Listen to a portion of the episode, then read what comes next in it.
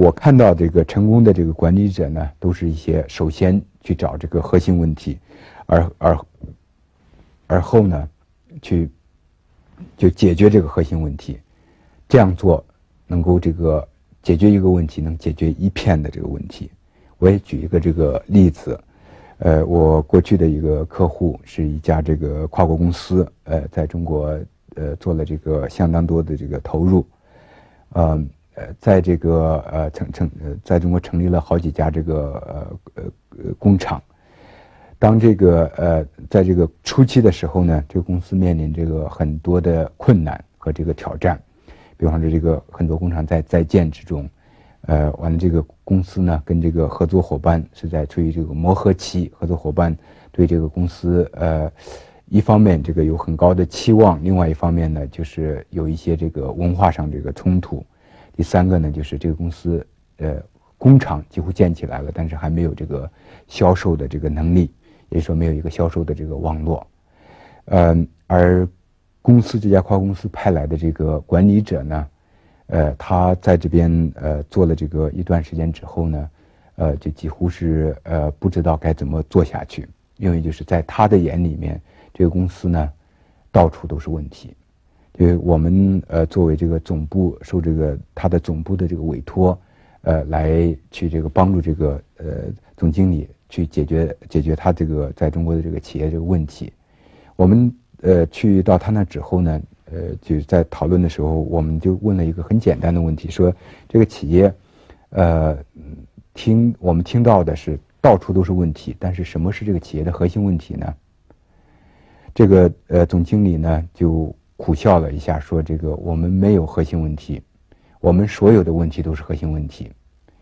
你看，我们这个工厂在这个建设之中，我们也不知道这个建设的这个质量怎么样，我们呃很难这个呃相信说这个中方能够这个把这个呃建设质量给保证。呃，第二个呢，就是中方到处在给我们这个呃设置这个障碍，呃，可能中共中方有一种阴谋，想把我们给赶出去。”想把我们这个技术，把我们这个资金给拿进来，把我们这个赶赶出去，我们要提防他们。呃，完了销售当然也是也是一个这个很大的这个问题。所以在他的眼里面呢，就是所有的呃事情都是这个主要问题。但实际的情形是什么样子呢？实际情形即使在这样一个看来就是说毫无头绪的一个企业，也是呃有这个很多这个头绪可循的。呃，实际上我们经过这个跟中方、跟这个员工、呃管理层的这个呃沟通之后，我们发现说，呃这个事情，呃实际上呃在这个企业这样一个企业，最关键的是这个尽快的铺设它的销售网络，这是它的核心问题。呃，中方呃之所以这个嗯跟他有这个口角、有这个争论，呃，有让他觉得这个呃有有这个阴谋。主要的原因是因为中方认为，就是他们没有看清这个问题的这个实质，他们在这个天天在做一些这个，呃，毫没有这个太多的这个用处的这个事情，而最重要的一点就是怎么去铺设这个网络，他们没有一点的这个方案，没有一点的这个做法，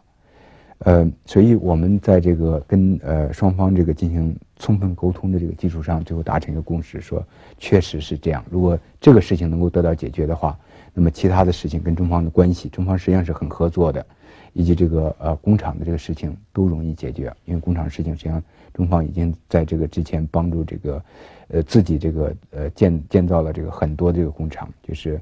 呃呃对呃另外加上这个嗯外方呢有这个呃一大堆的管理人员呃对这个具体的这个实施呃呃工厂这个建设呢进行这个监控。呃，所以这个呃也不是一个很很首要的问题，呃，经过这样的这个调整之后呢，这这样一个企业呢，呃，就慢慢的这个走上了这个呃正路，呃，但是如果你要想这个在同一个时间解决所有的这个问题，在任何一个企业都是呃不是可能的，所以呃关键呢是这个我们要找出一个企业以及我们个人在发展过程中的这个短缺元素。呃要知道它是这个变化的我们要跟着它这个变化而变化。